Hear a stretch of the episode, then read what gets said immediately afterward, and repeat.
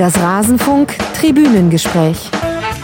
According to this new report by the Mail on Sunday, FIFA knew 18 months before the World Cup that Russian players were doping and they did nothing. We're talking about Ein Thema und jede Menge Nachspielzeit.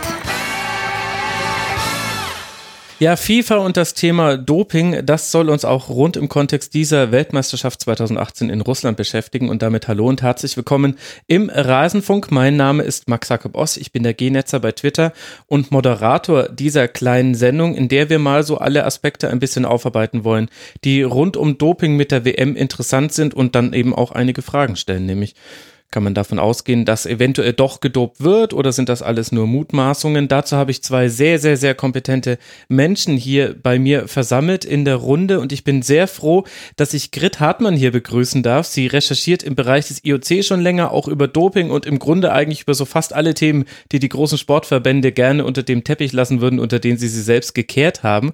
Sie heißt Grit-Hartmann bei Twitter, hat skandalöserweise noch keinen eigenen Wikipedia-Eintrag, aber sie ist hier im Rasen Rasenfunk. Hallo Grit, schön, dass du mal mit dabei bist. Hallo Max. Und außerdem schon eine bekannte Stimme aus schon einigen Sendungen zum Thema Fußballdoping, Jonathan Sachse vom äh, Korrektiv, dem investigativen Recherchenetzwerk. Er schreibt unter anderem auf fußballdoping.de seit Jahren konsequent über das Thema und war auch schon mehrfach hier im Rasenfunk. Servus Jonathan. Hallo zusammen. Freut mich sehr, dass wir diese illustre Runde haben. Bevor wir loslegen, danke ich noch ganz herzlich Stefan.exe, Nina, Maximilian, Emanuel, Gustav und Ed Manuon. Sie alle sind Rasenfunk-Supporter. Das heißt, sie unterstützen, dass der Rasenfunk weiter werbefrei und sponsorenfrei bleiben kann. Und in dem Sinne seid auch ihr Unterstützer, denn ihr bekommt leider noch kein Honorar für eure Zeit hier und habt euch trotzdem auf diese Sendung vorbereitet. Deswegen vielen, vielen herzlichen Dank schon mal für eure Teilnahme. Wer uns unterstützen möchte, kann das tun auf rasenfunk.de slash unterstützen. Aber jetzt wollen wir mal zum Thema kommen. Grit, warum lohnt sich denn im Bereich Fußball und Doping ein Blick auf den Fußball besonders? Naja, ganz klar. Also wir wollen jetzt mal nicht, da sind wir uns, glaube ich, in der Runde einig, über diese äh, Fantasieaussagen reden, dass Fußball im Doping nichts bringt. Nee, das brauchen wir nicht mehr. Das, genau. Das Wer das noch glaubt, der soll das Tribünengespräch mit Jonathan hören. Da haben wir das in vier Stunden auseinandergenommen. Genau, das sind Interessenten, die sowas behaupten, aber eben auch angeblich Fachkundige, was schon mal eine Menge sagt über äh, Doping und Fußball. Wenn ein Arzt der Nationalmannschaft der Deutschen sowas behauptet, äh, dann sieht man, dass es da offensichtlich auch was zu verbergen gibt. Das wäre zumindest meine Schlussfolgerung. Also warum sich's lohnt? Ganz einfach. Der äh, moderne Fußball ist eine extrem dynamische Sportart. Mhm. Sportart. Also du brauchst Ausdauer, du brauchst Kraftausdauer, du brauchst Schnellkraft für Sprints und vor allen Dingen brauchst du die Fähigkeit, dich schnell erholen zu können, weil äh, die Belastung äh, gerade im Spitzenfußball ist enorm. Es gab äh, mal Erhebung, äh, woraus kam, dass so 40 Spiele in der Saison äh, gut wären und gerade noch so verträglich. Es sind aber in der Regel über 60. Also Fußballer haben eine extrem hohe Belastung auch durch einen übervollen Spielekalender.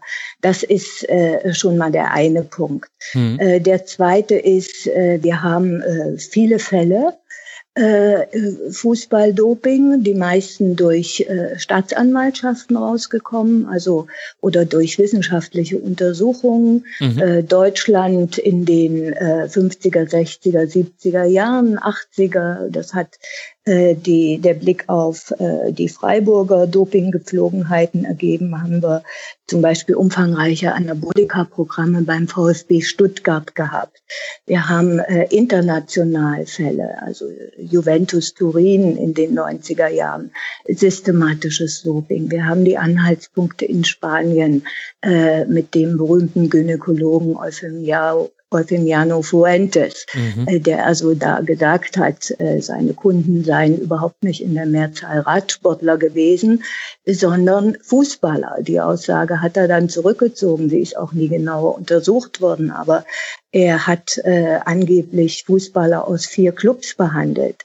Und die offizielle Statistik äh, gibt nicht viel her, aber die sagt immerhin, dass im letzten Jahr es international 76 Dopingfälle gab. Das ist aber äh, die Spitze des Eisbergs. Und der allerletzte, der letzte Punkt, äh, wir haben äußerst interessante Studien. Also da hat zum Beispiel ein ehemaliger Profifußballer äh, vor zwei Jahren in Deutschland auch äh, seine Ex-Kollegen befragt, ja. anonymisiert und die waren ein bisschen auskunftsfreudiger, als sie das vielleicht sonst sind, einfach weil es ein ehemaliger Profifußballer war. Und da haben für die Bundesliga äh, bis zu 25 Prozent der Spieler eingeräumt, sie hätten schon mal gedopt. Und das ist angesichts der Dopingfälle, die man offiziell hat, eine extreme äh, Dunkelziffer. In Spanien waren es sogar 30 Prozent, die es zugegeben haben. Mhm. Ja, und das sind so äh, ein paar Punkte, die mir auf die Schnelle einfallen, warum, die, warum man sich das äh, äh, schon äh, genau angucken sollte. Über Russland habe ich jetzt noch gar nicht geredet und was da offengelegt worden ist. Ich ja? glaube, da, da kommen wir heute auch noch hin.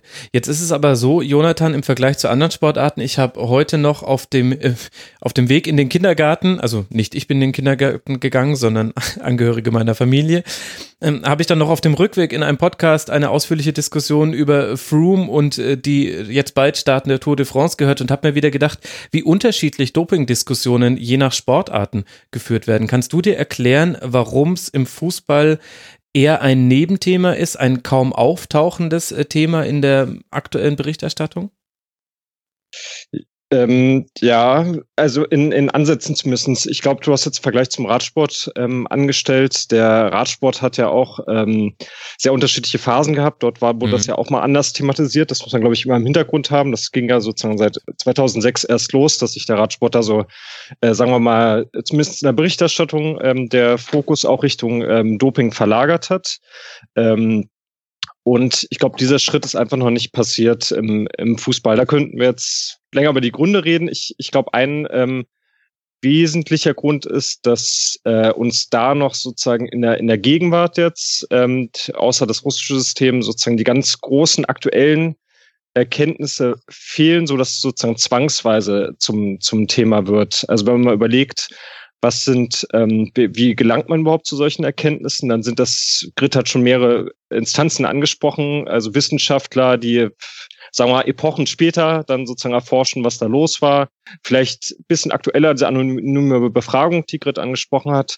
Sonst Anti-Doping-Behörden oder Staatsanwaltschaften, die allerdings mit begrenzten Mitteln arbeiten. Und dann bleiben am Ende nur, nur die ähm, Journalisten, die ähm, an mehreren Stellen ähm, deutlich schwieriger einen tiefen Einblick bekommen und dann darauf angewiesen sind, dass sie ähm, ähm, erstmal müssen sie Zeit investieren und dann sind sie darauf angewiesen, dass sie äh, Menschen finden, zu denen sie Vertrauen aufbauen können und die dann wirklich über ihre Erfahrungen sprechen oder teilen, was sie irgendwo beobachtet haben. Ähm, und das können ja ehemalige Sportler sein, Mitarbeiter in irgendwelchen Verbänden oder Laboren. Ähm, und dann im besten Fall einen sogar Dokumente liefern, wo dann wirklich ähm, äh, Fakten draufstehen, um der Wahrheit ein bisschen näher zu kommen. Und mhm. ich glaube, dieser ganze Prozess, ähm, der ist einfach noch nicht so weit, äh, wie, er, wie er sein könnte im Fußball. Ist denn der Fußball da vielleicht verschwiegener Grit als andere Sportarten?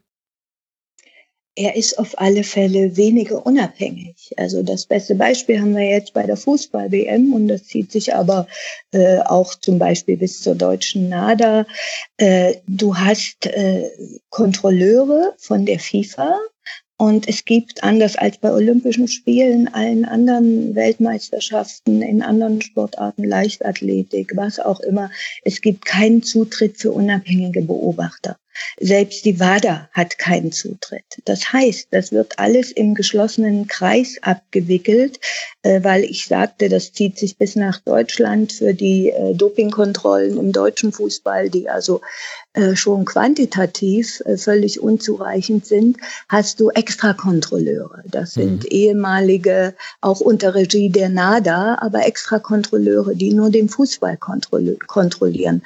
Äh, du hast äh, besondere äh, Meldevorgaben. Also während, äh, das hat jetzt der Bayerische Rundfunk, was glaube ich, mal recherchiert, während es sonst laut WADA-Code, äh, Weltantidoping-Agentur Code vorgeschrieben ist, dass erst der Sportler informiert wird über einen positiven Dopingfall, wird hier der Club informiert, also der, der Bundesliga-Verein. Das ist also ein, ein, es gibt in Anti-Doping eigentlich zwei Welten. Es gibt den olympischen Sport und es gibt den Fußball.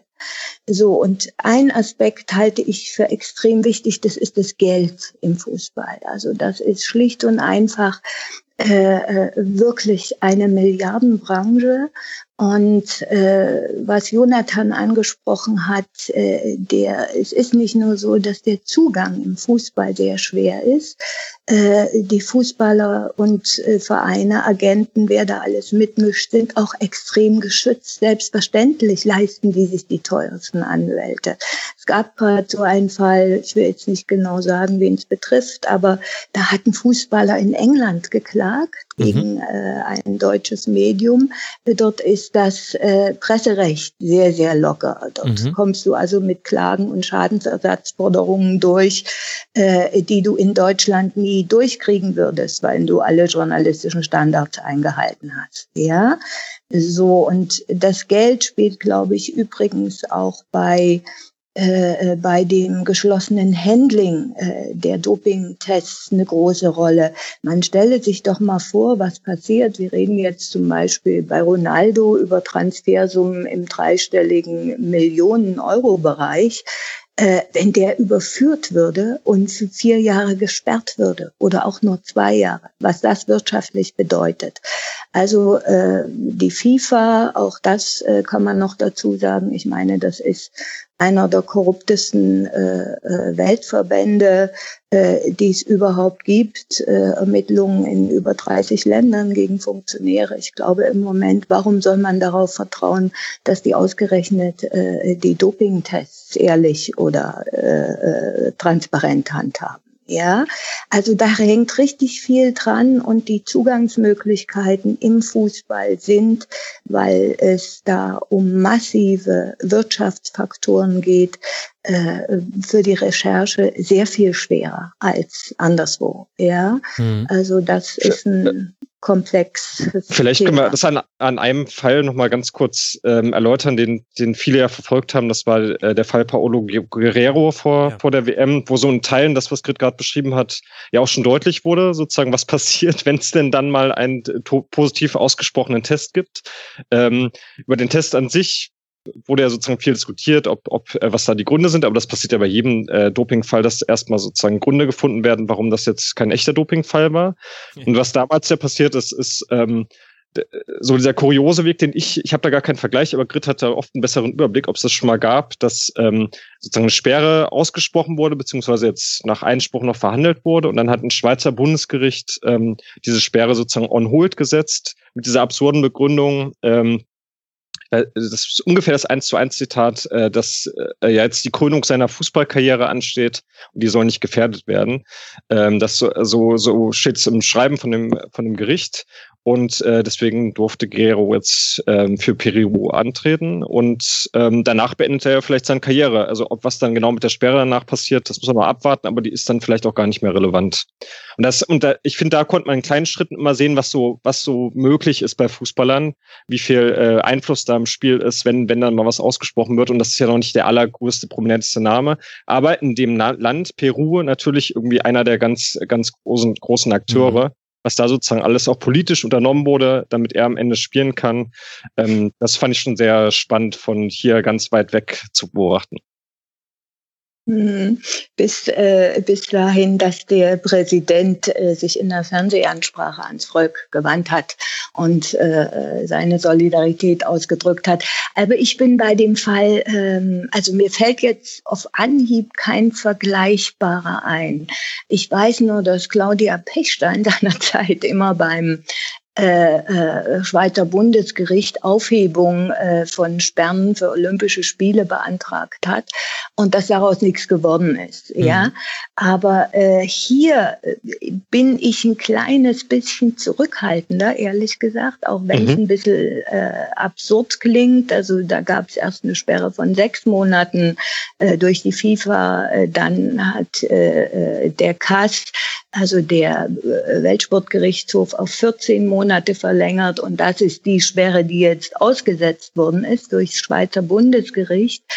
Aber äh, hier hat der KAS, also der Weltsportgerichtshof, in der Pressemitteilung geschrieben, äh, das ist KAS-Urteil, da liegt noch keine ausführliche Begründung vor, aber die Pressemitteilung sagt, dass er nicht vorsätzlich oder grob fahrlässig gehandelt hat und auch keine Leistung damit steigern wollte. Der hatte also Kokain, äh, äh, äh, beim Dopingtest, die also in Peru in irgendeinem Coca-Tee, ich war da noch nicht, da kenne ich mich nicht aus damit, äh, wohl äh, vorkommen. Und äh, man hat ihm abgenommen, auch der Weltsportgerichtshof, dass, das, äh, dass es so zu diesem positiven Test gekommen ist. Es gab, und das kann man jetzt so oder so deuten, auch äh, äh, ein Appell der internationalen Spielervereinigung FIFPro, mhm. äh, die um Aufhebung dieser Sperre gebeten haben.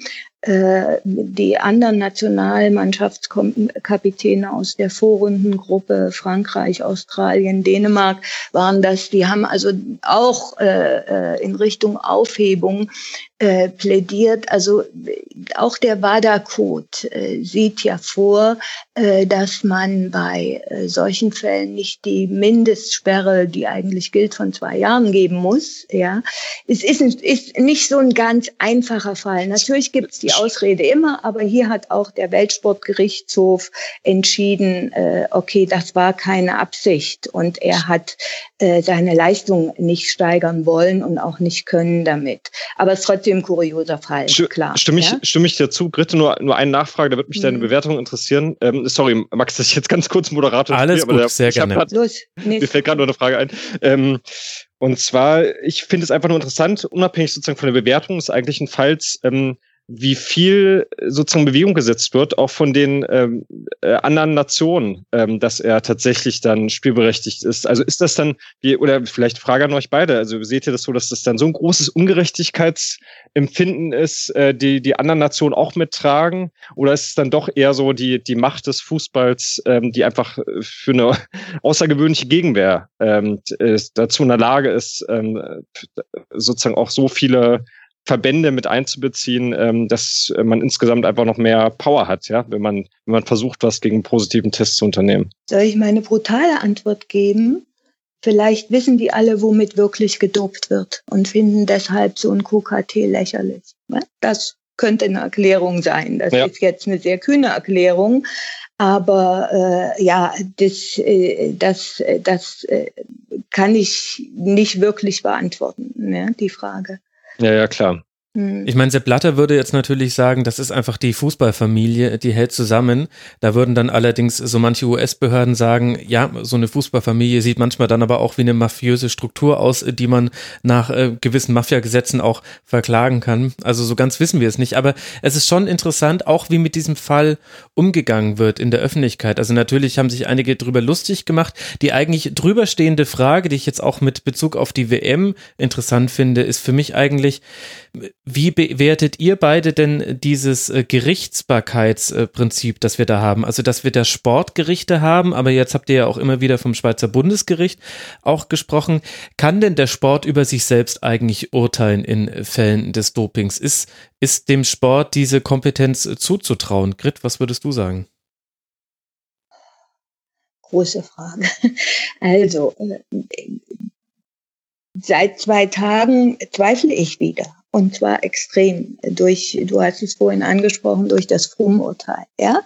Äh, das hat alle Grundsätze, die man da äh, bisher so kannte, umgekippt. Es gibt bis heute keine wirkliche Begründung dafür, warum, also nochmal für die Hörer, der hatte Salbutamol, das ist ein Asthmamittel, äh, äh, Intus und zwar die doppelte Menge des Erlaubten. Das ist erlaubt, wenn du eine medizinische Ausnahmegenehmigung hast und die hat er auf Ruhm, aber nicht die doppelte Menge.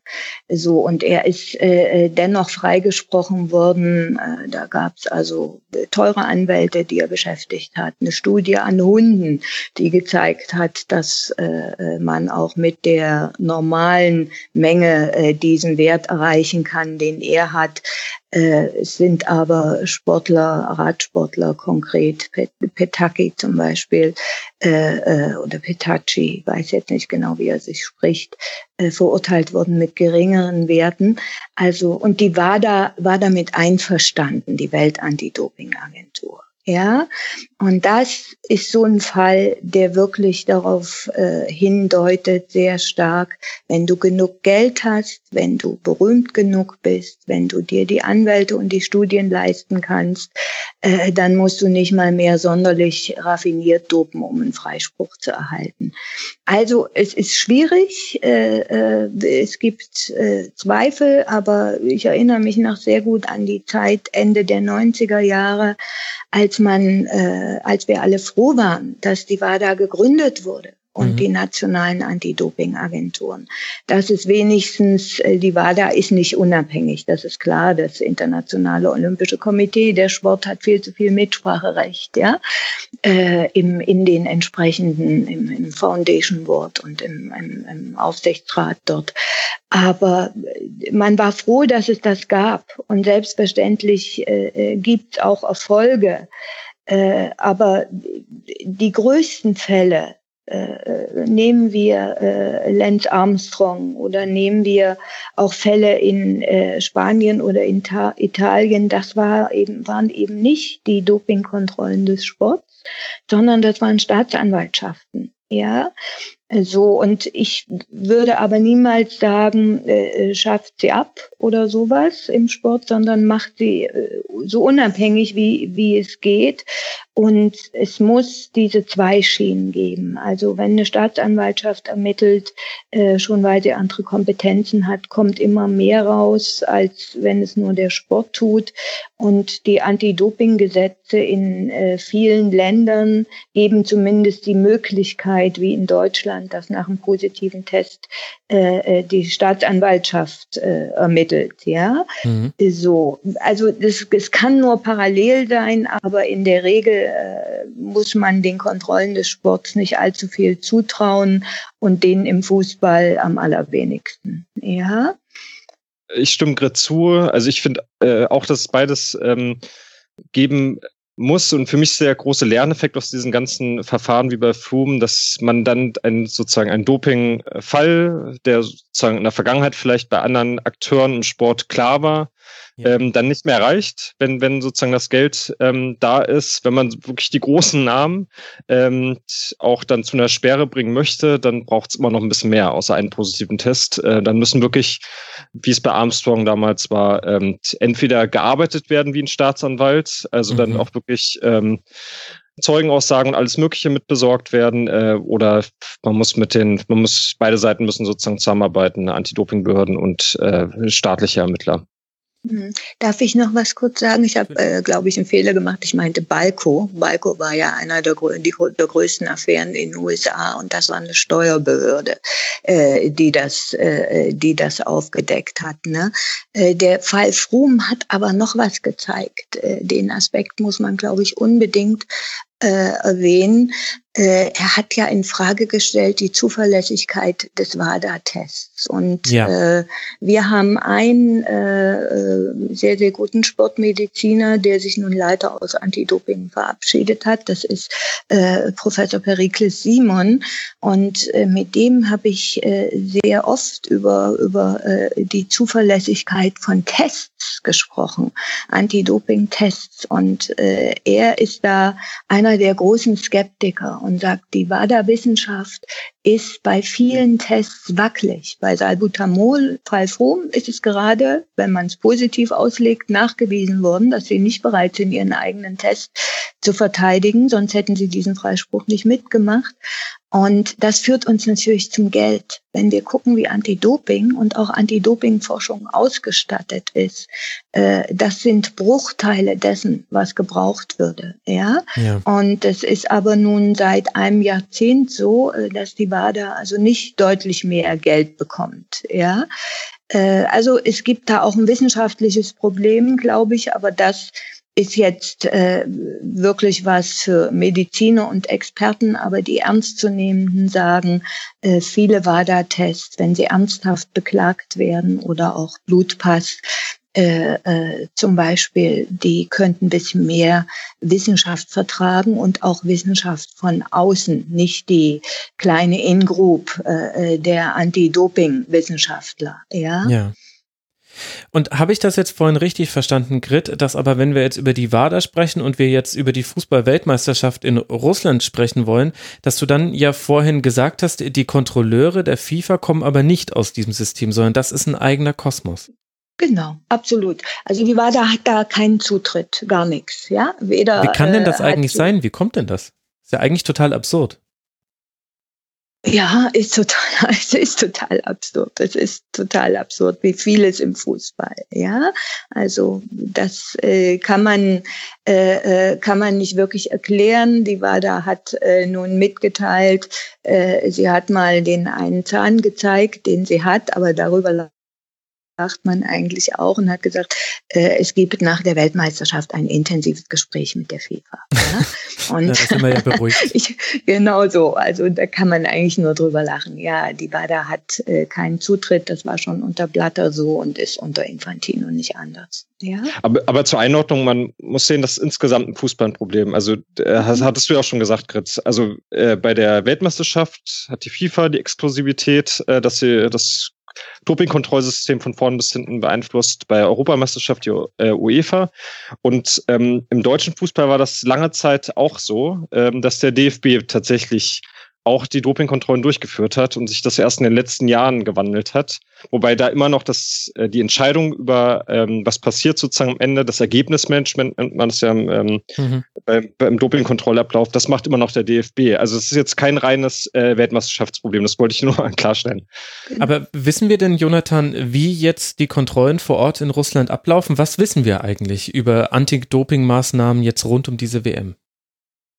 Also meine Einschätzung ist, dass wir so wenig wissen wie lange nicht mehr. Ähm, das war in der Vergangenheit auch schwierig, aber damals ähm, in den beiden letzten EMs und WMs war es zumindest so, das war meine Erfahrung, dass äh, auf äh, Presseanfragen sogar relativ ausführlich geantwortet wurde. Mhm. Ähm, dazu gab es auch noch Presseerklärungen zu dem ganzen Bereich ähm, Doping, so dass man so ganz minimale Ausschnitte, zumindest ein paar Zahlen mal bekommen hat.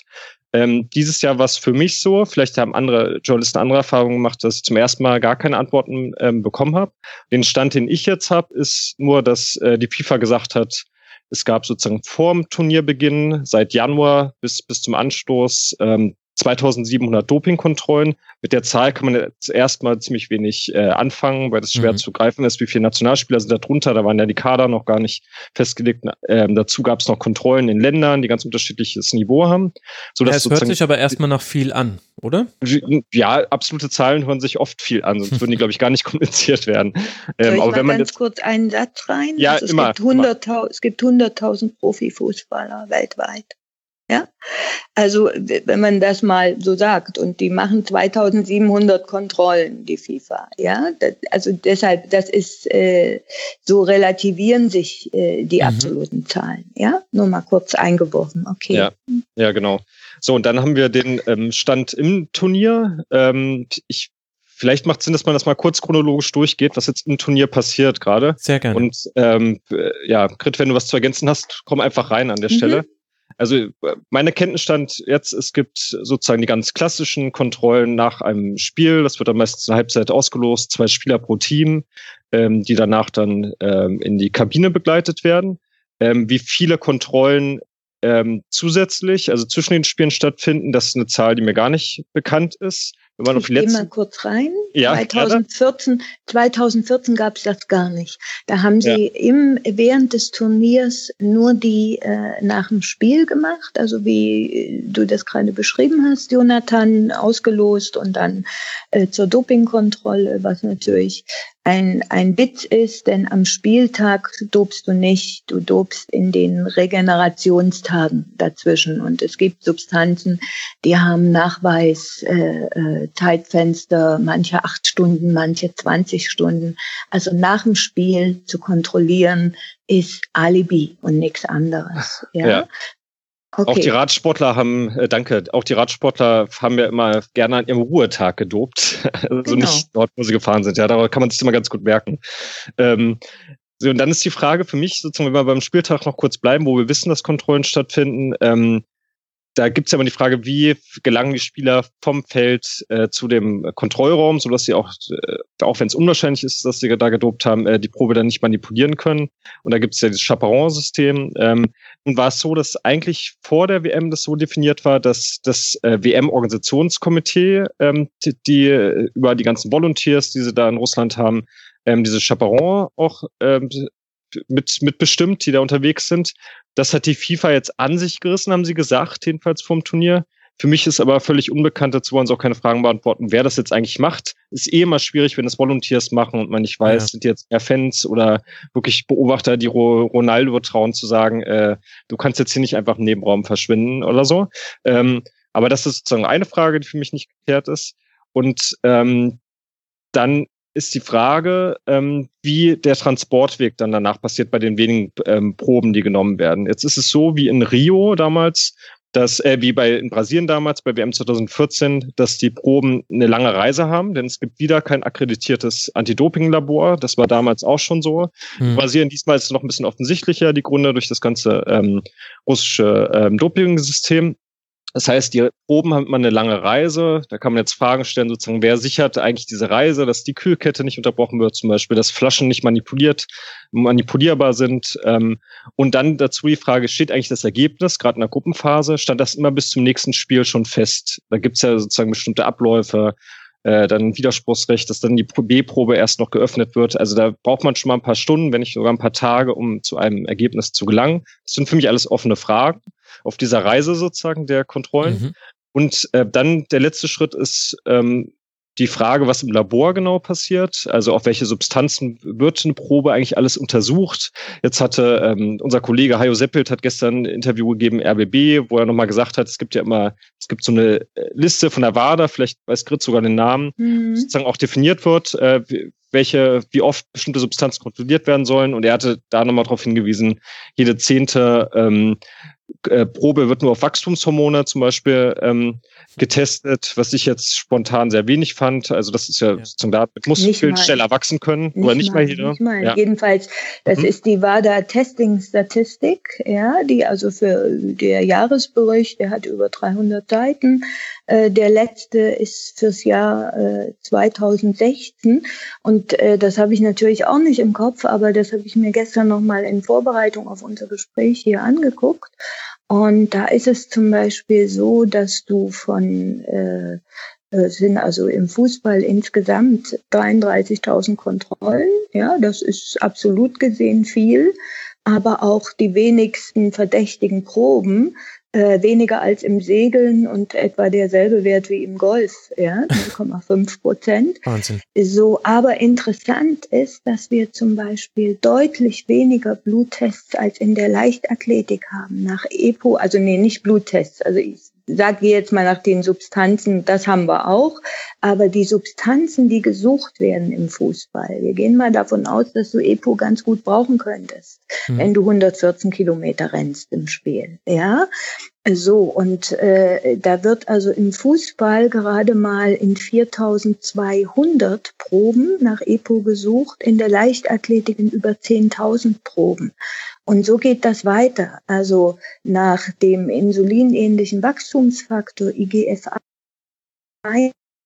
wichtiges Dopingmittel. Wenn du äh, Fettanteil im Körper zugunsten von Muskelwachstum zum Beispiel reduzierst, hat viele Vorteile. Ja, wird im Fußball 31 Mal in 31 Proben gesucht im ganzen Jahr. In der Leichtathletik in über 200. Und noch ein Spaß, also wenn wir an Fuentes denken, der hat ja Bluttransfusionen gemacht im Radsport und wie es dann hieß, hatte er eben auch Klienten aus dem Fußball. Der spanische Dopingdoktor im Fußball ist im Jahr 2016, du kannst inzwischen Bluttransfusionen nachweisen, in der Leichtathletik immerhin 162 Mal nach Transfusionen gesucht worden, im Fußball gar nicht. Ja? Und so geht das weiter. Ja, also wenn die, die gucken nach Steroiden im Fußball, in den, in, in, in den meisten, also überwiegend. Ja, und das ist ähm, ja, damit äh, kannst du immer noch dopen, aber die sind auch leicht nachweisbar. Es gibt auch die meisten Fälle, die meisten positiven Proben sind Steroide. Aber nach äh, EPO und ähnlichen Geschichten oder äh, nach Wachstumshormonen oder gar nach Bluttransfusionen wird, wenn ich mal die zwei anderen, zwei andere Hochrisikosportarten nehme, Rad- und Leichtathletik wird jeweils deutlich, deutlich weniger gesucht. Ja, also das ist klar, dass da äh, äh, die schützen sich auch so. Ja, das jetzt, siehst du an solchen Statistiken. Ja, ähm, und jetzt sind wir sozusagen die ganze Kette einmal durchgegangen, wie und äh, mein Ergebnis oder unser Ergebnis ist wahrscheinlich, es ist extrem unwahrscheinlich, dass überhaupt eine positive Probe zustande kommt. Jetzt haben wir trotzdem noch den letzten Schritt, dass die FIFA entscheidet, was denn mit einem positiven Test passieren würde. Das muss man auch mhm. mal, mal sehen, sozusagen, weil sie das Ergebnismanagement machen. Klar könnte die WADA irgendwie Einspruch einlegen, das müssen sich aber schon sehr genau überlegen. Darüber haben wir ja gesprochen, über das Geld im Fußball. Und ich finde gerade, wenn man jetzt das äh, in Russland nochmal so nachvollzieht, allein schon mit dem Transportweg, dieser Kühlkette und alles, dann sehe ich schon als fast Laie, äh, also nun wirklich als kein Jurist, schon Hebel, wo ich dann ähm, einen positiven Test anzweifeln könnte. Ja. Und äh, mit ein, zwei Gutachten oder einem klugen Anwalt kann man, glaube ich, ganz gut dann auch was anfechten, wenn es denn überhaupt dazu kommen würde. Die letzten Dopingtests wurde, glaube ich, auch schon oft genug gesagt, aber ist immer gut zur Erinnerung, gab es ja bei einer Weltmeisterschaft 1994 mit Maradona das letzte Mal. Ist auch schon mhm. ein bisschen her. Wahnsinn. So, ab, aber, aber äh, nochmal dazu, äh, auch da kommt es wieder auf Personen drauf an. Ja, also die werden in Lausanne alle getestet, alle in einem Labor äh, beziehungsweise geprüft, die Proben. Und äh, dort gab es einen Laborleiter, Martial Soji, äh, äh, der das seit zwei Jahren nicht mehr ist, weil er unter anderem äh, russische äh, Dopingproben vernichtet hat, entgegen der Anweisung der FIFA äh, weil er plötzlich in Sochi als äh, im Auftrag des äh, russischen Sportministeriums arbeitete, dort im Dopingkontrolllabor. Und dieser Martial Souji, also ein äußerst umstrittener äh, Anti-Doping-Mensch, ehemaliger Lausanner Laborchef, der ist jetzt der Special Advisor für die FIFA in Anti-Doping-Geschichten. Ja, und Sehr schön. daran Klasse. siehst du also wieder, was da, wie viele, auf wie vielen Ebenen äh, man da wirklich aller, allergrößte Zweifel haben kann. Und ich würde sogar so weit gehen, egal was die uns erzählen, äh, was sie alles gemacht haben äh, und auch was sie uns nicht erzählen, worauf genau sie testen und so, äh, glauben musst du nix, solange es keine äh, unabhängigen Berater gibt. Ja, also es gibt keinen Grund, äh, der FIFA äh, irgendetwas äh, abzunehmen, was sie mitteilt, solange sie keine Überprüfung, äh, die wenigstens im Ansatz unabhängig ist, nämlich der WADA zulässt. Ja? Und andere Sportarten haben das ja auch zugelassen. Also selbst im Radsport, im Vergleich hatten wir ja vorhin, genau. gab es irgendwann den Zeitpunkt, ich glaube 2010 war das, wenn ich das so richtig Erinnerung habe, wo, wo die ASO, das sind die Veranstalter bei der Tour de France, gesagt haben, ja, dieses Jahr darf die WADA mal dabei sein. Dann haben sie einen Report später zu veröffentlicht, ein paar Monate später. Ähm, dann bei den Olympischen Spielen in Rio 2016 gab es auch die WADAs-Beobachter, die einen Report danach veröffentlicht haben. Also ist jetzt auch nicht so, dass das, ähm, also die FIFA ist vermutlich beim Fußball der einzige Verband, die das noch nie zugelassen haben, oder? Ja, also ich weiß, bei der Leichtathletik gibt es auch unabhängige Beobachter, das ist ganz klar. Bei anderen Sportarten habe ich mich jetzt noch nicht so irre dafür interessiert. Ja, ja. Aber dort ist es eben auch schon so, dass sie selbstverständlich, und da waren wir ja schon mal, können wir noch mal kurz zurückspringen, äh, alle nicht ihre eigenen Kontrolleure haben, sondern von verschiedenen äh, äh, Anti-Doping-Organisationen. Also Leichtathletik-Europameisterschaft findet und selbstverständlich bringt da der Europäische Leichtathletikverband nicht eigene Kontrolleure mit, sondern die NADA wird kontrollieren, ja, die Deutsche Nationale Anti-Doping-Agentur. Und so geht das immer nur bei der FIFA nicht. Ja, und da muss man wirklich schlicht und einfach ganz scharf, muss man die WADA dafür kritisieren. Also, mhm. dass sie äh, der FIFA einen solchen Sonderstatus äh, einräumt, äh, das geht nicht. Und äh, normalerweise äh, sie hat ja äh, die Macht sozusagen einen auch Sportverband incompliant, also äh, nicht nicht äh, wie sagt man wie sagen wir das jetzt also nicht kongruent oder mhm. nicht den WADA-Code erfüllend äh, zu erklären, wie sie das mit der russischen Anti-Doping-Agentur gemacht hat, kann sie das auch mit Weltverbänden machen. Und äh, ja, das kann Passiert sie bei der FIFA tun, ja. Mhm. Aber es wird ja dieses Gespräch geben, wie wir jetzt wissen. Ja? Dann setzen wir mal alle Hoffnung auf dieses Gespräch. Also genau. wir haben jetzt ein bisschen herausgearbeitet. Der Fußball hat eine besondere Stellung im Anti-Doping-Kampf, wo ich dann äh, Kampf in große Anführungszeichen setzen würde, nach dem, was ihr jetzt alles äh, aufgearbeitet habt.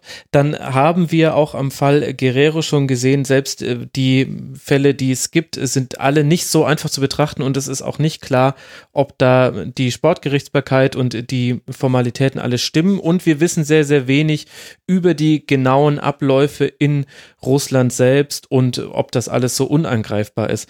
Jonathan, dann bleibt uns ja eigentlich bleiben einem ja zwei Positionen. Die eine Position ist, dass man sagt, der Fußball ist wunderbar sauber, alles prima, es gibt nichts hier zu sehen. Das, die andere Position ist, wir haben vermutlich berechtigte Zweifel, dass hier alles so sauber abläuft. Ihr habt es ja ganz gut herausgearbeitet. Dann können wir ja nur Dinge beobachten. Gibt es denn Dinge, die du bei dieser WM beobachten konntest, die dich skeptisch machen, dass da ohne Doping ein Fußballturnier vonstatten geht oder ohne gedopte Spiele? Ja, ähm, ich gehe also fest davon aus, dass bei dieser WM gedopt wird, um das mal in einen Satz zusammenzubringen. Das, äh, da habe ich keine Zweifel. Ähm, jetzt ist es natürlich schwierig, ähm, bestimmten Spielern das vorzuwerfen. Das wäre auch falsch. Also es gibt sozusagen nur Indizien, an denen man sich lang arbeiten kann, ähm, die äh, vielleicht Verwunderung aussuchen und dann könnte man da weiter recherchieren. Es gibt diese ganze Vorgeschichte, da würde ich jetzt nicht tiefer äh, auf, darauf eingehen, was in Russland sozusagen alles vorher schon äh, zu veröffentlicht wurde. Können wir aber drüber reden, wenn ihr wollt. Jetzt mal nur das, was ich sozusagen beobachte bei RWM. Mhm. Ähm, wir haben das auf Fußballdoping im Twitter-Kanal ja immer gerne auch schon dokumentiert, falls da Leute mhm. mit reingeschaut haben. Ähm, und zwar ist so das Thema, was ja alle so ein bisschen beschäftigt, dass ähm, Russland das laufstärkste Team der Weltmeisterschaft ist, ähm, was man aber erstmal auf den ersten Blick nur an den gelaufenen Kilometern ähm, sieht und was vielleicht auch in seiner Aussagekraft ähm, begrenzt ist. Also wenn man das in Relation setzt zu anderen ähm, Turnieren, zur Bundesliga, Premier League, dann sind die Zahlen gar nicht so außergewöhnlich ähm, wenn, wenn sozusagen Russland selbst wie gegen Saudi-Arabien, da wurde der Rekordwert erreicht mit 118 Kilometern, ähm, da so viel läuft, das ist in der Bundesliga sogar gang und gäbe so ein Wert. Ähm, das ist ein bisschen schwierig, das in Relation zu setzen. Dazu gibt es ja auch Studien, dass man tatsächlich mit dem Heimvorteil mehr läuft und so Geschichten. Da, da würde ich auch verschiedene, viele Gegenargumente verstehen. Was ich aber außergewöhnlich finde, jetzt wirklich nur vom Fernsehsessel aus, ja, der, wo ich zwischendurch immer gerne mal in diese FIFA-Laufstatistiken reinschaue, ähm, dass ich das, äh, dass die Zahlen zeigen, dass ähm, viele Mannschaften tatsächlich nicht schwächer werden mit Laufe der Spielzeit. Ähm, und Russland ganz vorne mit dabei. Also wenn man mal das Spiel Russland gegen Spanien sieht, dann gab es tatsächlich keinen Einbruch in der Verlängerung. Das kennt man ja auch von vergangenen Turnieren, dass dann irgendwann ähm, man das Gefühl hat, den Mannschaften ist wirklich den Spielern die Puste, Puste ausgegangen. Und das belegen, zeigen die Zahlen, dass das diesmal wirklich nicht passiert ist. Es gibt zwar jetzt die Möglichkeit, einen vierten Spieler einzuwechseln und so, aber ich glaube, das erklärt es nicht allein. Ähm, bei dem Spiel Spanien gegen Russland war es so, dass beide Mannschaften, auch Spanien, in der zweiten Halbzeit der Verlängerung sogar noch mehr gelaufen sind als in der ersten Halbzeit der Verlängerung. Ähm, und das finde ich erstmal äh, interessant als Beobachter.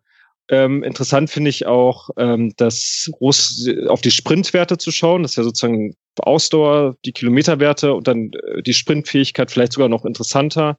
Ähm, wer da viel unterwegs ist, und da hat Russland einen, besonders einen herausragenden Spieler mit Golovin, ähm, der wirklich jedes Spiel äh, außergewöhnlich viel gesprintet ist. Also im ersten Spiel, ich, ich lese, wir haben schon ganz schön viele Zahlen genannt. Das ist ja Audio immer ein bisschen schwierig. Nur ich hoffe, viele haben Zettel dabei, damit sie an den Stellen mitkommen. Ja, dafür entschuldige ich mich mal unser beide Namen mit den Zahlen. Ähm, aber es ist halt, viele Sachen lassen sich faktisch nur an Zahlen lang argumentieren. Also nur mal, dass man ein Gefühl bekommt. Äh, also der Golovin war immer der Spieler bei Russland, der am meisten, mit Abstand am meisten gesprintet ist. Ist natürlich auch dem Spielsystem geschuldet, ist mir klar.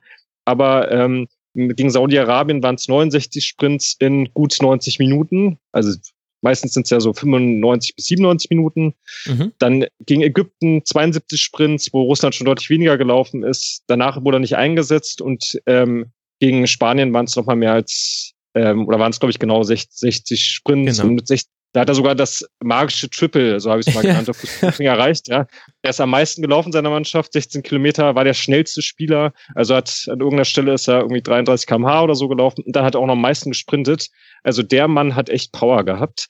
Ähm, so Sachen beobachte ich jetzt gerne. Das sind aber wirklich, ähm, da muss man aufpassen äh, mit, mit äh, voreiligen Schlüssen, aber das ist, kann ja ein Ansatzpunkt sein für weitere Recherchen. Mhm. Und gibt es da auch andere Mannschaften, andere Nationalitäten? Ist es gerechtfertigt, dass wir alle, vielleicht, ich nehme uns jetzt mal alle drei in ein Boot, da auch besonders auf Russland blicken, weil man da eben einfach durch das aufgedeckte Staatsdoping und viele Erkenntnisse, die man bei Russland hat, die bei anderen Ländern fehlen, schon viel weiß und vielleicht deswegen da auch einen besonderen Blick drauf hat. Ist dir auch bei anderen Nationalitäten was aufgefallen?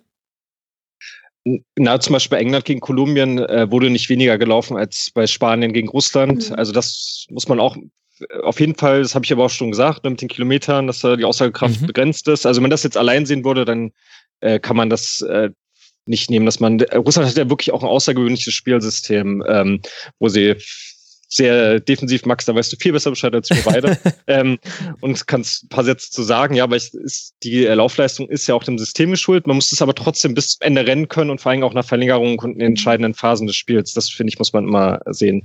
Ähm, und da gibt es auf jeden Fall auch andere Mannschaften, die äh, eine äh, besondere Laufleistungen erbringen, aber ich finde, in, in der, der, der Teufel steckt dann sozusagen wieder im Detail. Ich finde es aber gerechtfertigt, dass man bei Russland besonders hinschaut, einfach wegen der ganzen großen Vorgeschichte. Mhm. Ähm, man darf aber dann nicht den Fehler machen, dass man die Sachen zu einfach interpretiert. Und es, es gab ja diese Diskussion rund um, haben wir als Fußballdoping auch zu beigetragen, ja, dass wir, dass es so ein paar Fernsehbilder gab. Der eine schnüffelt an so einer Flasche mit Ammoniak, wurde jedenfalls später gesagt. Mhm. Äh, dann gibt's äh, ein, äh, gibt es diese Fotos von Spielern, die irgendwelche Injektionen bekommen haben, ähm, wo der Arzt später meinte, das war eine ganz normale Blut, Blutabnahme und so. Da muss man ein bisschen vorsichtig sein. Also warum sollte ein Spieler in aller Öffentlichkeit äh, sein Doping so ähm, präsentieren? Da ist man sicherlich bei Russland gerade äh, viele Menschen besonders darauf fixiert, dort irgendwelche Ansatzpunkte für mögliches Doping zu finden. Und dann ist das natürlich sehr äh, einseitig getrieben. Könnte man bei anderen Mannschaften sicherlich auch finden. Mhm.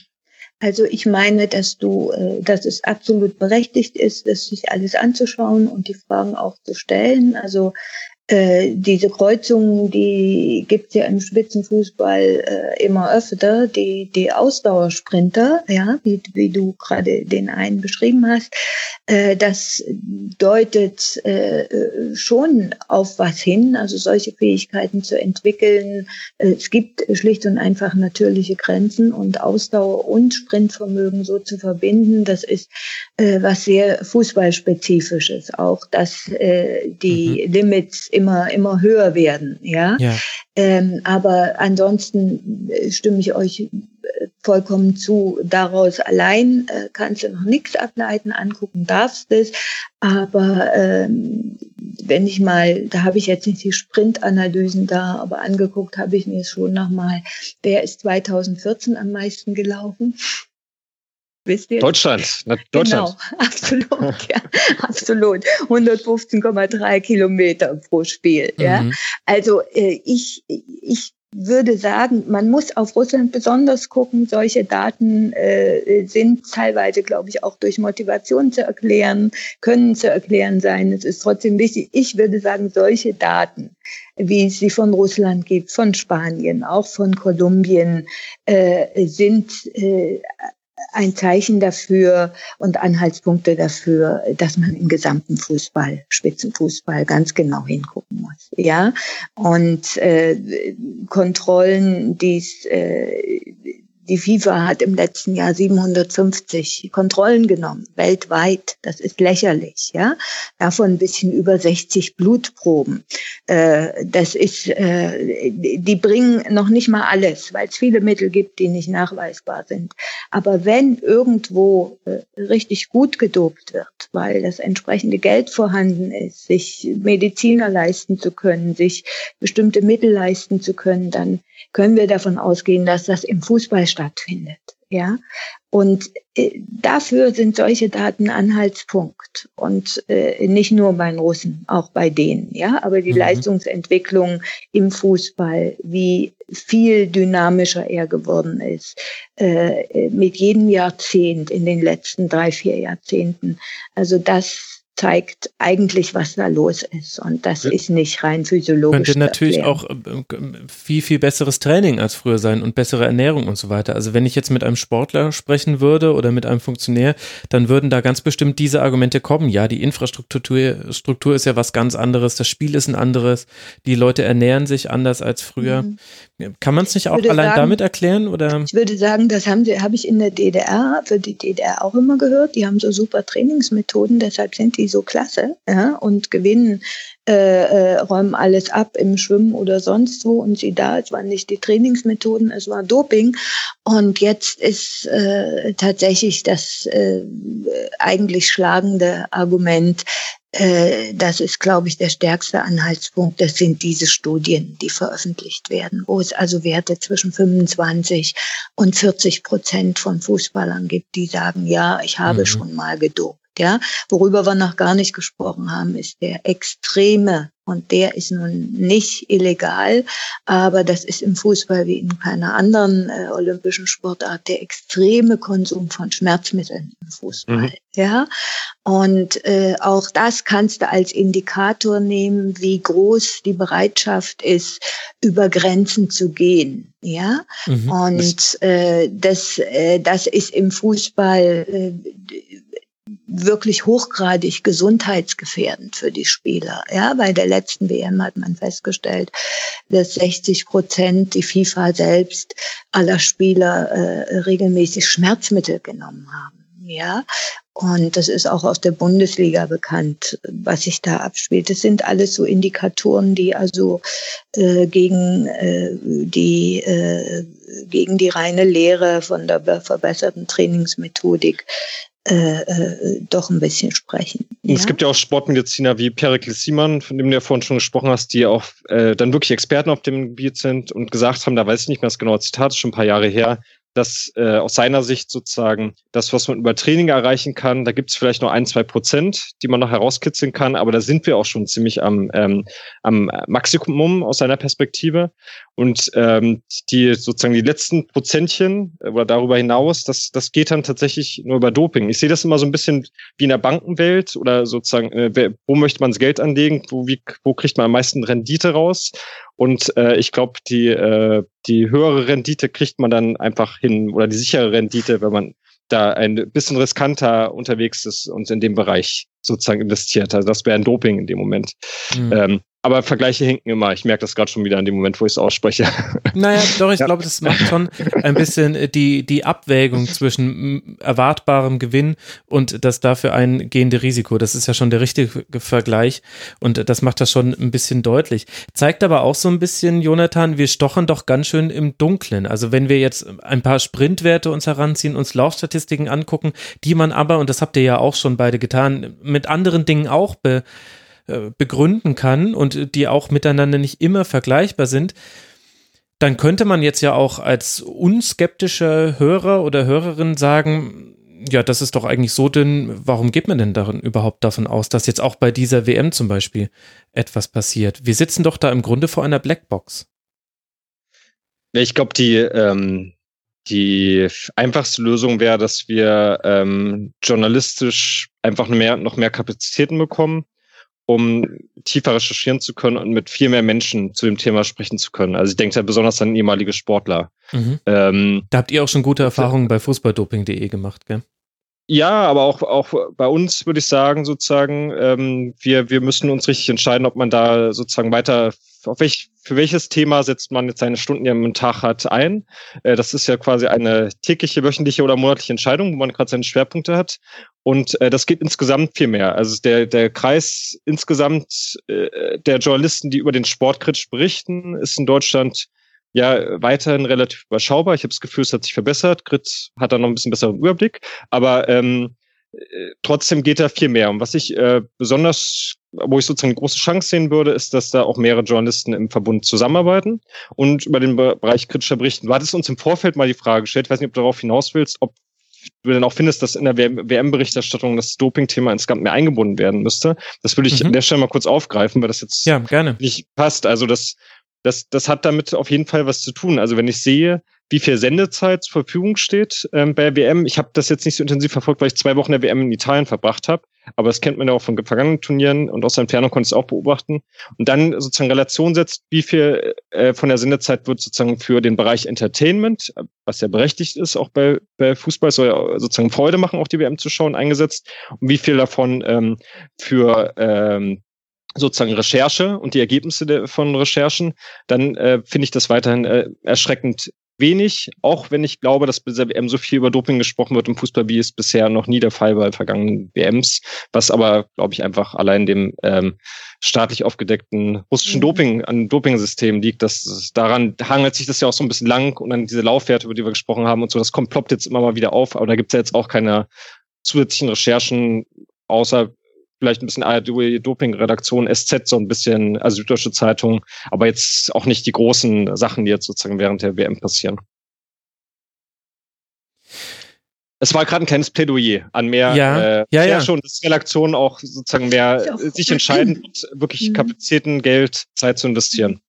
Aber es wäre auch einfach, um es mal äh, äh, ein bisschen deutlicher zu sagen. Also ich meine, wir haben hunderte Football-Writer, sogenannte, die da in Russland jetzt sind. Ja. Mhm. Und ich habe mir mal äh, ein paar dieser Pressekonferenzen im Stream angesehen. Äh, es gab, wenn ich, ich habe selbstverständlich nicht alle gesehen, außer ein Kollege Johannes Aumüller von der Süddeutschen, der dort auch mal nach äh, solche Fragen gestellt hat, ja, nach äh, was das zum Beispiel war, woran der russische Spieler geschnüffelt hat äh, und sowas. Es gibt keine Journalisten, die Fragen stellen, die irgendetwas äh, mit Doping zu tun haben könnten, wenn sie dort sind. Ja, also das sind die absoluten Ausnahmen. Und das heißt, auch im Fußball, ähm, äh, das sehe ich wirklich so, ist dieser Typ des Sportjournalisten, äh, äh, der berühmte Fan, der es über die Absperrung äh, äh, gebracht, äh, geschafft hat, immer noch sehr viel ausgeprägter als anderswo. Ja, und äh, es gibt Gelegenheiten, dort zu fragen nach bestimmten Dingen. Ja, das wird aber nicht, das wird aber nicht gemacht. Ich meine, es gab die äh, Dokumentation von von Hayo, Brasilien und Guerrero, wo äh, sich äh, eine Kollegin an die äh, in die Mixzone gestellt hat und versucht hat, ihn zu konfrontieren. Sehr gut war das, ja. Aber es gibt Gelegenheiten, die werden nicht wahrgenommen, ja. Mhm. Ähm, das heißt nicht, dass ich dort unendlich was aufdecken kann, aber ich bekomme zumindest einen Einblick in die Mentalität über die Reaktionen, die es auf solche Fragen ja. gibt. Ja, das ist ja mit Russland Johannes Aumüller zum Beispiel gelungen, dass eben äh, dort die Auskunft kommt, na bei uns äh, schnüffeln die Spieler Ammoniak und die Haare waschen sie sich mit Shampoo. Man hat das also sofort verharmlost. Mhm. Ja, äh, das ist natürlich ein bisschen was anderes, als sich die Haare zu waschen, auch wenn es äh, kein Doping ist. Ja, aber diese Gelegenheit wird sehr wenig genutzt und Jonathan hat völlig recht bei dieser Macht, äh, die der Fußball darstellt, und zwar weltweit äh, im professionellen Bereich jedenfalls, äh, helfen, glaube ich, nur äh, Journalistenverbünde und Medienverbünde, öffentlich-rechtliche Sender, private ähm, Verlage, äh, dass die zusammenarbeiten. Ja, sonst wirst du tot gemacht sozusagen mit ja. der Macht von Anwälten und Millionen dahinter. Aber äh, das allererste ist mal der Wille zu fragen und zu recherchieren. Und äh, im Fußball ist der für meine Begriffe, wir haben äh, Fußballdoping, Jonathan, die Seite, äh, da sind regelmäßig, kann man äh, dazu was nachlesen. Wir haben Fragen gestellt und wir haben einen äh, Kollegen, natürlich Thomas Kistner von der Süddeutschen, mhm. der dieses wirklich sehr gute Buch äh, Der Schuss, geheime Dopinggeschichte des Fußballs vor zwei, drei Jahren veröffentlicht hat. Äh, viel mehr gibt's nicht. Ja, insofern war, glaube ich, äh, Russland äh, nicht nur wichtig, weil man äh, äh gemerkt hat oder mitbekommen hat, äh, im Fußball funktioniert tatsächlich genauso wie in allen anderen Sportarten. Auch dort ist der Urin ausgetauscht worden, sondern weil es den Blick geweitet hat, nochmal genau darauf, wenn das in Russland so ist, äh, dass im Fußball gedopt wird, wie überall anders auch, äh, warum dann oder dasselbe System gilt, wieso sollte das woanders anders sein? Ja. ja. Wir, wir haben übrigens wir hatten mhm. übrigens überlegt, tatsächlich während der WM auch eine Mini-Recherche zu starten, die man jetzt mal offenlegen kann. Wir hatten bei den Volunteers tatsächlich nach Leuten gesucht, die als äh, mhm. für die äh, Chaperon-Arbeit eingesetzt werden. Das äh, war leider nicht erfolgreich, lag vielleicht auch daran, dass die FIFA dann ähm, sozusagen entschieden hat, sie nehmen das doch in ihre eigenen Hand, obwohl ich ja vorhin gesagt habe, dass ich nicht weiß, wer das jetzt am Ende mhm. gemacht hat. Ähm, aber das wäre auch so eine Möglichkeit gewesen, wo man vor Ort wunderbar mal so ein bisschen beobachten kann, was eigentlich passiert. Das kann man ja auch in einem muss gar keine große Recherche sein. Einfach, es gibt ja, es muss ja jeden Tag was veröffentlicht werden mhm. äh, Sportmedien der Zeit. Ich hätte gern einen Text einfach mal gelesen, wo jemand in Ruhe beobachtet, was was dieser was ein Chaperon sozusagen mit mit dem mit den paar Minuten vor Abpfiff sozusagen macht, wie er seinen Spieler beobachtet, wann er ihn abgreift, wie viele Minuten dann schon vergangen sind, wie er zum Kontrollraum mitnimmt. Und ich glaube, das kriegt man. Vielleicht irre ich mich da auch. Das ist ganz anders als in der Bundesliga, wo ich so ein bisschen über, erlebt habe, was in der Mixzone los ist. Aber ich glaube, es wäre eine Geschichte, die man hätte gut machen können. Ähm, eine andere Sache, die wir nur noch mal so ein bisschen methodisch rumzuspinnen. Äh, wir haben das ja bei letzten EM gemacht, dass wir einen Kollegen hatten, der äh, ich glaube, an vier Standorten war von Nationalmannschaften und da in die Mülleimer reingeschaut hat. Ist jetzt vielleicht nicht die hm. schönste Methode, bisschen äh, sozusagen adaptiert von Journalisten, die es bei Tour de France früher gemacht haben. Äh, und dann in einem Fall hat er auch was gefunden bei der Ukraine, bei der Nationalmannschaft und hat dann da irgendwelche Schmerzmittel und andere Substanzen gefunden und irgendwelche Beutel, wo nicht ganz klar war, war das jetzt nur äh, Glucose oder noch andere Sachen, die da als Infusion irgendwelche Spieler bekommen haben. Und ähm, ich glaube, da wäre vor Ort, also auch so von den Recherchemethodiken her ziemlich viel noch möglich. Also die Ausrede, Grit hat einen großen Grund genannt. Bei Pressekonferenz kann man sowieso alles stellen. Das ist sozusagen die eine große Chance. Aber auch so gibt es sozusagen methodisch noch weitere Gründe. Und ich lasse da auch nicht die Ausrede gelten. Ähm, wir kommen ja kaum ran vor Ort. Ähm, das, das ist, finde ich, ähm, zu wenig. Es gibt immer irgendwelche Möglichkeiten, dann auch vor Ort ähm, Recherchen umzusetzen, die man vorher ja auch mit der Zeitknappheit vor Ort dann ähm, planen kann und dann an einem Tag auch mal umsetzen kann. Gut, aber das das eine ist ja jetzt quasi dann die journalistische Arbeit vor Ort. Das andere ist die aktuell stattfindende Berichterstattung. Und da finde ich, ist man schon beim Thema Doping im Fußball ein bisschen in einem Dilemma. Also ich schaffe es hier im Rasenfunk immer wieder, das Thema stattfinden zu lassen. Aber auch in der Sendung zum Beispiel meandern wir eigentlich um die WM so ein bisschen herum. Wir haben es jetzt hoffentlich ganz gut aufgearbeitet, was da interessant äh, zu wissen ist für die Hörerinnen und Hörer da draußen. Aber man hat ein bisschen ein Henne-Ei-Problem dadurch, dass es eine solche Blackbox ist und dass man gerade keine aktuellen neuen Erkenntnisse hat. Vielleicht reden wir gleich noch ganz kurz über das, was Howard Seppelt aufgedeckt hat rund um die WM.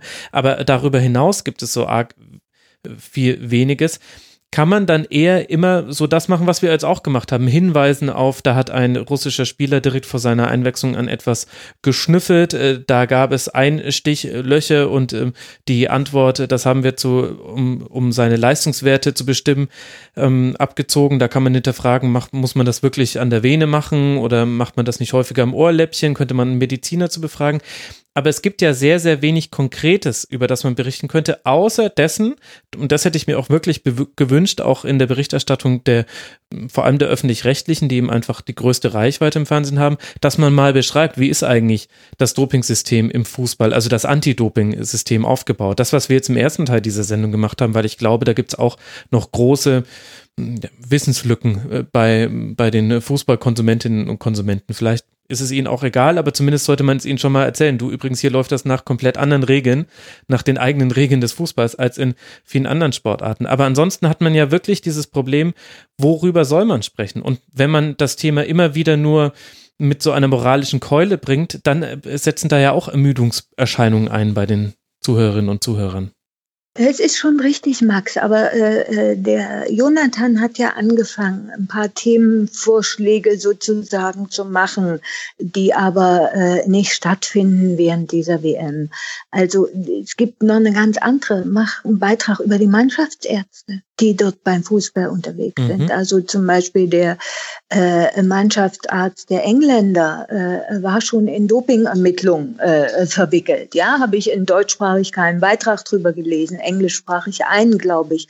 Also es gibt dort äh, wirklich viele Zugänge. Man muss es nur wollen. Mhm. Und das äh, äh passiert nicht. Äh, du kannst natürlich nicht, äh, wir können leider bei einer WM keine Dopingfälle aufdecken. Das liegt nicht in unserer Macht, ja. Also wir wissen nicht, was bei den Tests rauskommt. Das ist die Blackbox und wir wissen auch nicht, ob Dopingfälle verschleiert werden oder sonst was. Die Strukturen kannst du darstellen, wie du richtig sagst. Aber ich bin äh, der festen Auf Überzeugung, es gibt auch dort viele Möglichkeiten. Sie werden aber nicht wahrgenommen, ja.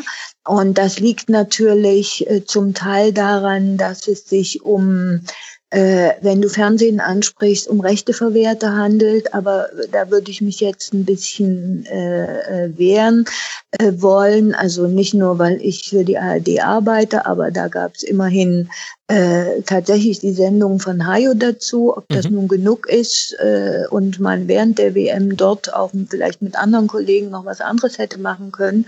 Äh, darüber spreche ich jetzt mal nicht. Das ZDF hat äh, gab es einen sehr schönen Beitrag von Markus Harm, der mal auseinander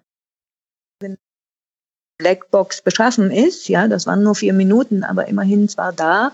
Äh, mir fehlt das ehrlich gesagt bei den hunderten äh, Zeitungs- und äh, Rundfunkjournalisten mindestens genauso wie beim Fernsehen. Ja, da ist schlicht und einfach ähm, nicht genug Neugier da, man will sich nicht anlegen, äh, all, all das, was da mitspielt und was eigentlich nicht, ähm, nicht, äh, nicht zu unserem äh, Beruf gehören sollte unbedingt. Ja.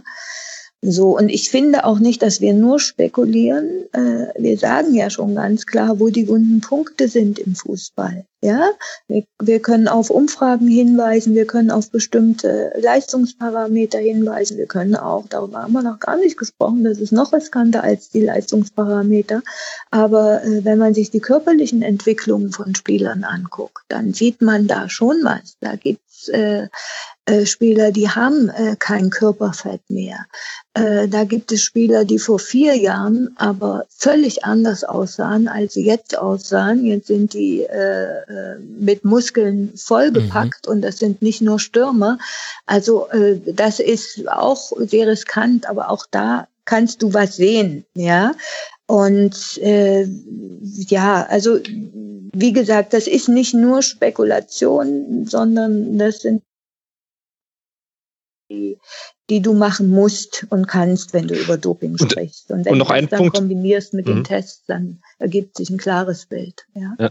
Und ich glaube auch nicht, dass ähm, der Zuschauer müde ist. Also das ist nicht meine Erfahrung, die ich gemacht habe.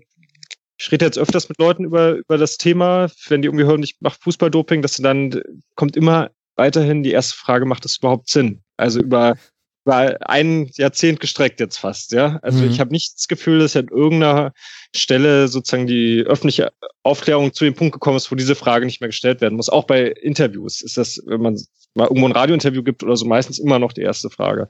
Und ähm, klar, Leute, die jetzt unseren Vier-Stunden-Podcast gehört haben und dann jetzt heute wieder zugehört haben, die werden an ein paar Stellen sozusagen nicht mehr richtig zuhören, verstehe ich total. Ähm, aber ich glaube, äh, in der breiten Öffentlichkeit ist das weiterhin nicht so äh, angekommen. Also diese, diese, sozusagen diese Basisbegründung, äh, da, da würde es auch schon helfen, wenn äh, sozusagen so eine Dokumentation, wie sie zu Hajo Seppelt äh, gesendet wurde, nicht nachts läuft, sondern äh, zu einer prominenteren Sendezeit. Man hat ja genug Möglichkeiten, gerade nach dem Ausscheiden von Deutschland vielleicht auch, wo man andere Themen platzieren kann. Ja. Ähm, oder auch einfach mal, es müssen auch nicht die großen Recherchen sein, es reicht ja auch, wenn ein kritischer Geist eingeladen wird. Ähm, es gibt ja genug Interviewformate und der einfach mal zu dem Thema ähm, mit einer Viertelstunde befragt wird ähm, äh, bei äh, wenn dann sozusagen zwischen den drei Herren mal so hin und her moderiert wird ähm, in der ARD, dann kann ja irgendwer von den dreien dann nochmal abgeben zum Interview ähm, mit äh, Perikles Simon oder jemand anderen, der sich vielleicht jetzt in der Gegenwart noch dazu äußern möchte. Ja, sehr gerne auch mal eine Frau, dann haben wir auch noch mehr Frauen in der Klar. Berichterstattung. Hätten wir ja hier zum Beispiel eine in der Runde gehabt, die auch da zur Verfügung gestunden hätte, sicher ich stelle mal die Frage dir, Jonathan, weil ich weiß, dass Grit auch schon viel mit Hajo Seppet äh, zusammengearbeitet hat. Wie wichtig ist denn dann so eine Figur wie Hajo Seppet mit seinen Dokumentationen, die jetzt im Laufe der WM rauskamen und der ja auch ein bundesweites Interesse hervorgerufen hat, dadurch, äh, dass eben erst äh, die Einreise nach Russland verwehrt wurde oder das Visum und er dann entschieden hat, aus Sicherheitsgründen in Deutschland zu bleiben? Genau, ich glaube, nicht er hat es entschieden, sondern ähm, sozusagen, das ist, darf man eher als Anordnung von ARD verstehen, sozusagen. Die schicken ihren, ihren Mann da nicht hin.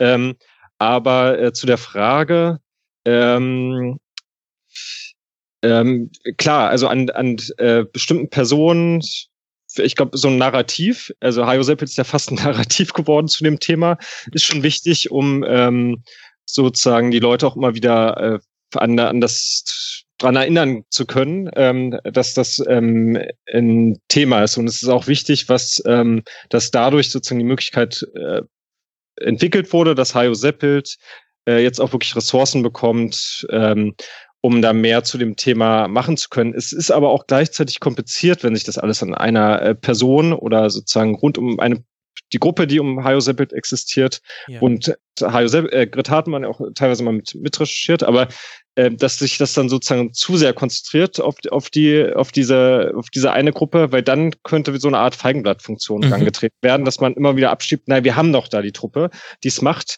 und die kann natürlich auch nicht alles machen. Also auch die, da sind die Ressourcen weiterhin beschränkt und äh, man kann jetzt nicht einfach immer nur darauf warten, dass ähm, alle paar Monate mal ein neuer 20 Minuten, Halbstunde kommt, äh, wo dann wieder das Thema äh, bearbeitet wurde. Dann kann man im Jahresbericht äh, oder eine Pressekonferenz einmal pro Jahr sagen, nee, wir haben das Thema ja ausführlich behandelt in den vier Dokumentationen. Das ist auch nicht ausreichend. Also dafür müssen schon mehr Leute ähm, Ressourcen bekommen und es muss auch alltäglicher werden. Das ist ja das, was wir gerade schon ausführlich besprochen haben, dass eben auch äh, ganz normale zwei, drei Millimeter zwischendurch entstehen, kleine Einspieler, wo genau das Thema behandelt ähm, wird. Das ist eine Entwicklung, die es in der Tour de France total gab. Das ist auch noch nicht alles okay. Aber ich war ja mal drei Jahre sozusagen bei Tour de France vor Ort und durfte das auch mal im ZDF-Produktionsteam miterleben. Äh, das ist viel alltäglicher geworden, auch in den Reaktionsbesprechungen damals, dass man überlegt, okay, was machen wir jetzt zum Thema Doping? Und dann gibt's einen, der macht mhm. genau sowas, wie es jetzt bei WM gesagt hat, der läuft den ganzen Tag, rennt den, rennt den Fahrern nach Zieleinfahrt hinterher, äh, braucht man vier Konditionen für und beobachtet einfach mal, was passiert sozusagen von der Ziellinie bis, bis er vom Chaparral eingefangen wurde und äh, zur Kontrolle gebracht wurde und so. Das sind ja ganz normale äh, Beiträge, die überall umsetzbar sind. Ähm, habe ich jetzt was zu deiner Frage vergessen? Ich habe, glaube ich, gerade eine Nee, nee, ich glaube, du hast schon äh, die, die Frage, wie wichtig dann so eine Figur oder ein Narrativ, wie du es dann etabliert hast, ist, äh, ganz gut in beide Richtungen ähm, beantwortet, glaube ich. Also ja, auf der einen Seite natürlich wichtig, aber auf der anderen Seite kann es eben auch als Feigenblatt wirken und der Komplex ist äh, zu groß eigentlich nur für ein Team aus Journalisten. Deswegen darf man sich nicht nur auf deren Arbeit verlassen und auch nicht nur deren Arbeit als Hinweis darauf nehmen, dass man sich mit Doping auseinandergesetzt hat. Ich weise kurz darauf hin, dass es beim, bei der ARD natürlich auch die Sendung äh, WDR Sport in Live ja. gibt, die mhm. ja, wichtig. sehr verdienstvoll ist. Und äh, dort äh, gibt es äh, nicht nur, das ist ein bisschen weiterer Ansatz, aber schon auch äh, Beiträge, die sich mit Doping befassen und die nicht von Hajo Seppel sind. Total. Also ganz so, ganz so einseitig. Aber weißt du, was mich da ärgert nicht, aber, bei dieser mhm. Sendung? Das ist meiner ja, Meinung nach die beste sportjournalistische TV-Sendung, die es in Deutschland gibt. Und die kommt irgendwann unmoderiert, nicht mal mehr inzwischen von einem Moderator moderiert, am Sonntagabend. Und wenn ich dem entgegenhalte, was in der Sportschau um 18.30 Uhr im Filetstück der deutschen Sportberichterstattung gemacht wird, da ist das nur, wir gucken jetzt, ach, die Partie äh, Hamburg gegen den ersten FC Kaiserslautern, die gab es ja schon mal 1984 und damals ist äh, eine Eckfahne umgefallen. Wir mhm. fragen nochmal alle Beteiligten dazu. Das ist das, was mich wirklich manchmal ärgert. Man muss ja auch nicht mit kritischer Berichterstattung den Leuten die Freude am Sport nehmen.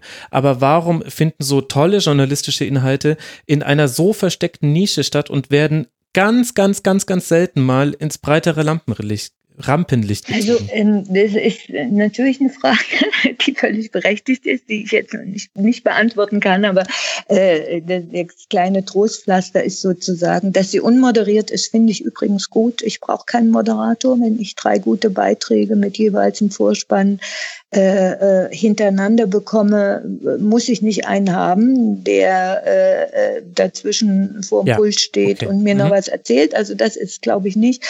Aber ähm, zumindest gibt es die Tendenz, äh, dass äh, immer mehr Beiträge von Sport Insight, wenn sie ähm, äh, gut sind, wenn sie investigativ sind, äh, und das sind dort, äh, ist dort die überwiegende Zahl der Beiträge, dass es Kurzfassungen davon zumindest in der Sportschau gibt. Ja, also äh, äh, das, das ist schon so am selben Wochenende. Das sind dann nicht zehn Minuten wie bei Sport Insight, sondern fünf Minuten. Es ist auch Aber, nicht die 1830 Sportschau. Ich meine, ich weiß, dass da jede Sendeminute sehr, sehr eng verplant ist, aber das ist das, wo alle hingucken. Ja, doch ab und an äh, gibt's das da, auch ab und an auch da. Es könnte häufiger sein, aber ich glaube, ähm, da das, das ist eine, eine gute Entwicklung. Und ansonsten ähm, ist es natürlich richtig mit der Nische. Ich, da kann ich nicht, ich, nicht nichts anderes sagen. Ja. Aber und sorry, Gritz, mhm. natürlich, also ich muss auch noch unterstützen, das Arsch ja. auf mein Haupt. Also natürlich, das ist das einzige Format, was wöchentlich äh, kritischen, äh, kritische Sportberichterstattung bringt, äh, in einem regelmäßigen Format. Also klar, äh, hätte ich natürlich äh, benennen müssen. Mhm. Das, äh, wir wollen jetzt nicht mit so kleinen Medienkritik anfangen, aber mein Problem sozusagen als Nutzer, ja. der äh, wenig lineares äh, Fernsehen noch schaut, ist bei Sport Insight, dass ähm, ich glaube, die ich nenne es jetzt mal ganz blöd, PR-Arbeit um den eigenen Beitrag ähm, zu gering ist. Also bei mir ploppt das sozusagen kaum noch auf, außer ich werde daran erinnert, ah, ich weiß, hier hat eine Kollegin, Kollege Beitrag gemacht, den will ich unbedingt noch sehen. Ähm, und bei Twitter mal, wenn sozusagen das vermarktet wird. Aber ich muss mich sozusagen jedes Mal äh, drum bemühen oder erinnert werden. Ach ja, stimmt, wieder Sport Insight Sendung. Was ist denn da passiert? Jetzt kriege ich mich mal durch die Mediathek. Das ist so ein bisschen mein Nein, Problem. Bei Sport Insight Sendung habe ich, glaube ich, gerade auch vergessen. Dazu ja. kommt, du hast auch äh, unregelmäßige Sendetermine. Genau. Es gibt eine sehr lange Sommerpause, wenn keine ja, Bundesliga stimmt. ist und so. Das macht es nicht ganz so einfach. Aber die Frage war ja eigentlich, äh, reicht das, wenn man so eine ähm, Leadfigur hat, wie Hajo beim, beim, äh, bei der Dopingberichterstattung. Wie gesagt, äh, Fernsehen ist nicht alles. Es gibt auch ein paar andere, die nicht fürs Fernsehen arbeiten, die wir auch nicht vergessen wollen, die sich um Doping bemühen. Aber ich finde, äh, so eine Leadfigur wie Hayo äh, kann, kann nur gut sein, wenn sie, äh, wenn sie dazu motiviert, dass sozusagen sich auch andere Kollegen mhm. häufiger mit dem Thema befassen. Und ich denke, dass das ähm, der Weg sein muss. Denn Hayo kann natürlich nicht alles machen. Und so ein Lieblingsvorwurf von Leuten, die man äh, nicht unbedingt ernst nehmen muss, ich sage ihn trotzdem mal, der war, äh, der kümmert sich ja immer nur um Russland. Ja, wieso kümmert, es, kümmert er sich denn jetzt nicht um, um Fromm? Wer aber die Abläufe kennt, der weiß selbstverständlich, dass wenn du äh, gerade einen Halbstundenfilm machst zum Fußball in Brasilien und einem Dopingarzt dort, das ist das, was gerade gelaufen ist, dann hast du überhaupt keine große Zeit, dich äh, noch um einen anderen wichtigen Fall zu kümmern. Und das ist nun wieder ein Indiz dafür, dass es auch nicht gut ist, es nur an einem aufzuhängen. Ja, also das ist ein zweischneidiges Schwert, aber ich denke, dass das äh, Hayo schon, und ich weiß es auch, äh, bei seiner Firma gibt es also eine Menge neue junge Kollegen, äh, die viele außerhalb äh, noch gar nicht kennen, die aber bei ihm arbeiten, sehr glücklich drüber sind, dass sie das können und äh, ja, äh, sozusagen hoffnungsvolle äh, äh, junge und kluge Kollegen sind, ja, die da auch auf eine Schiene gebracht werden. Und das ist ganz schön, glaube ich. Ja. Mhm, absolut. Ja, ist eine richtige Tendenz. Wir wollen langsam äh, zum Schluss dieser Sendung kommen. Ich habe auch schon äh, eure Zeit etwas länger beansprucht als eigentlich äh, vereinbart. Deswegen nur noch eine abschließende Frage an euch beide. Jonathan, du darfst mal anfangen. Ihr als Doping-Experten, äh, glaubst du, bei dieser WM sind von den 736 Spielern gedopte Spieler mit dabei oder zu wie viel Prozent bist du davon überzeugt? Ähm, ich, ich bin davon überzeugt, dass Spieler bei dieser WM gedopt sind. Das traue ich mich zu sagen. Ähm, Habe ich vorhin, glaube ich, sogar schon einmal ähm, beantwortet, äh, wie viele das sind, in welcher Nation, ähm, da kann ich nichts zu sagen. Das, nee, da nee. kann ich nur den Hinweisen folgen und irgendwann vielleicht kann man mal was darüber sprechen. Genau, nee, mir ging es aber auch darum, also bei dir ist die Überzeugung als jemand, der sich wirklich viel mit der Materie beschäftigt, du bist dir sicher, es sind gedopte Spieler mit bei diesem Fußballturnier dabei. Ich bin mir sicher bei dieser WM und ich bin auch sicher, dass in der Bundesliga gedopte Spieler dabei sind. Also bin ich mir eigentlich bei jedem großen äh, im, im professionellen Fußball sozusagen bei jeder großen Liga und jedem großen Turnierformat sicher. Grit, deckt sich das mit deiner Einschätzung? Ja, also ich würde mal ähm, die Mindestwerte der Studien, die da so gemacht worden sind, auch von der UEFA selbst im Übrigen, das lag dann mal bei acht Prozent mit Testosteron, äh, Spitzenfußballer, die Umfrage in der Bundesliga bis zu 25 Prozent, in der spanischen Liga bis zu 30 Prozent. Also ich bin ein bisschen kühner und sage, dass aber mindestens ein Spieler, äh, ein Drittel der Spieler, die bei dieser WM antreten, und eigentlich würde ich sogar noch höher gehen, äh, äh, dass die in dieser Saison mit Dopingmitteln umgegangen sind und gedopt haben, gedopt worden sind. Das finde ich ja? gut.